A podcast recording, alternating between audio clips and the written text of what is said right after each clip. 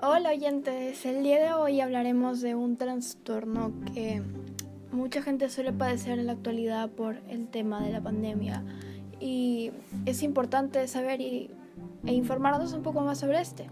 Hoy vamos a hablar sobre los trastornos de ansiedad. A ver, el sentir ansiedad es parte normal de la vida, sin embargo, las personas que tienen trastornos de ansiedad tienen frecuentemente estos miedos, estas preocupaciones excesivamente en un modo extremo que los puede llevar a interferir bastante con cómo llevan su vida diaria.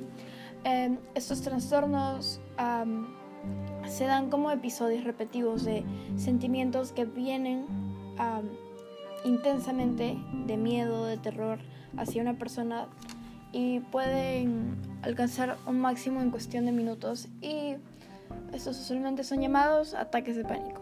Hablemos de algunos de los tipos de trastornos de ansiedad que existen. Eh, tenemos el trastorno de ansiedad social o llamada fobia social, tenemos el trastorno de ansiedad generalizada, hay fobias específicas, el trastorno de ansiedad por separación, ah, también tenemos la agorafobia Ah, en un momento les explicaremos todo esto, pero primero hablemos de los síntomas que suele tener una persona que padece de un trastorno de ansiedad. Está la necesidad de evitar situaciones y cosas que solían hacer, ah, la sensación de cansancio constante, los temblores, el aumento del ritmo cardíaco, ah, respiración acelerada, hiperventilación, la sensación de peligro constante, el nerviosismo, tensión, problemas en concentración, hasta problemas gastrointestinales, también problemas para dormir. Ah, existen varios tipos de trastornos de ansiedad, como expliqué hace un momento. Comenzaremos hablando con la agorafobia. Este es un tipo de trastorno que la persona que lo padece teme a ir a lugares o estar en situaciones que puedan causarle estrés y pánico constante al estas personas suelen sentirse atrapadas o de una, en una posición de indefensa durante estas. Luego tenemos el trastorno de ansiedad generalizada. Esta es una ansiedad que se caracteriza por una preocupación persistente y excesiva por actividades o eventos, incluso cosas de rutina. Esta podría parecerse a la agorafobia, pero de hecho esta suele suceder junto con otros trastornos y con la depresión. Tenemos el trastorno de ansiedad debido a una enfermedad. Ah, son síntomas de ansiedad o pánico intensos por el miedo a un problema de salud físico. Está el trastorno de pánico, que son, como mencioné, los ataques de pánico son episodios repetidos de sensaciones fuertes de miedo, de terror, de ansiedad, que pueden hacer que esta persona se sienta atrapada y puede llevar a cosas físicas como dificultad para respirar, hiperventilación, dolor en el pecho, temblores, entre otras cosas.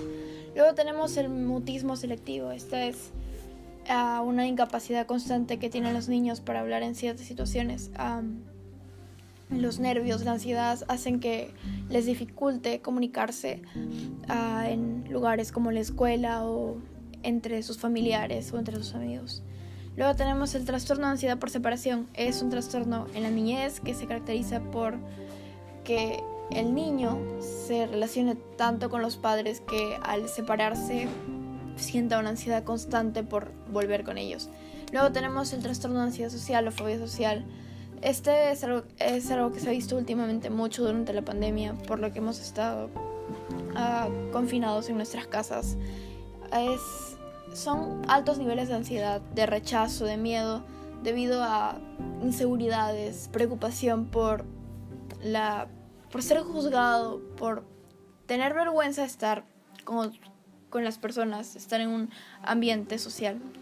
Luego hay fobias específicas, se caracterizan por una notable ansiedad cuando esta persona se ve expuesta a una situación o alguna cosa en específico que pueda hacer que tengan ataques de pánico.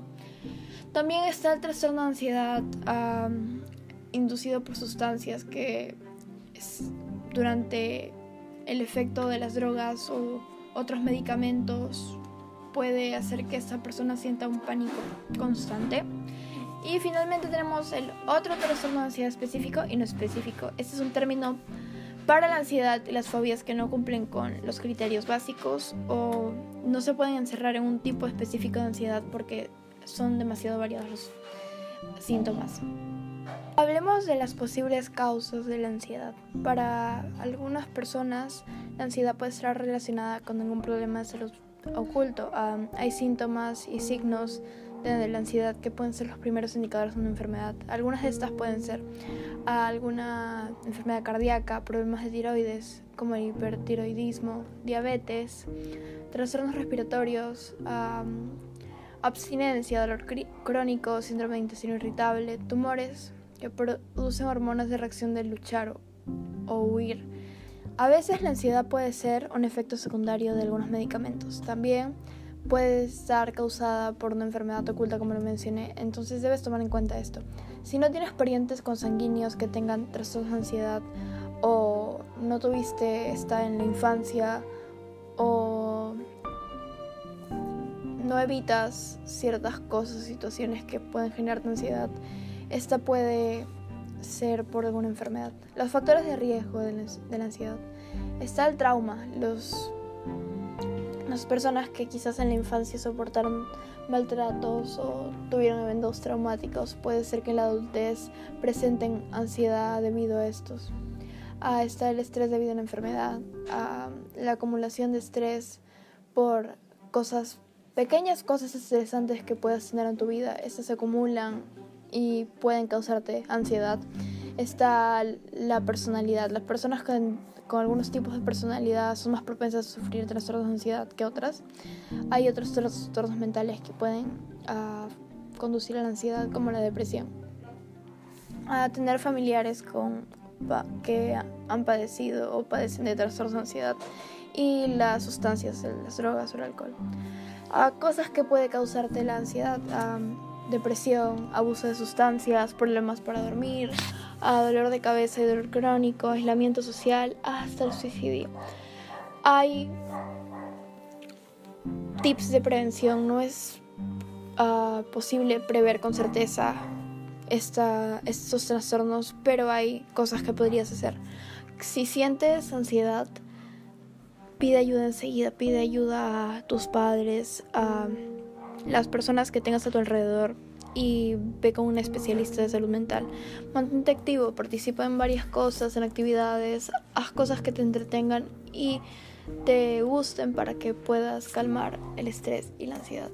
Y evitar el consumo de alcohol y drogas, ya que pueden volverte, uh, pueden empeorar la ansiedad y pueden hacer que te vuelvas adicto a estas. Si no puedes dejar de consumir drogas o alcohol por tu cuenta, consulta con un médico. Me gustaría que todos nos informáramos un poco más sobre la ansiedad, ya que se ve presente en estos días con mucha, con mucha cantidad. Es, es algo que muchas personas están luchando y es necesario tratarse. Espero que hayan disfrutado el capítulo de hoy. Hasta el próximo.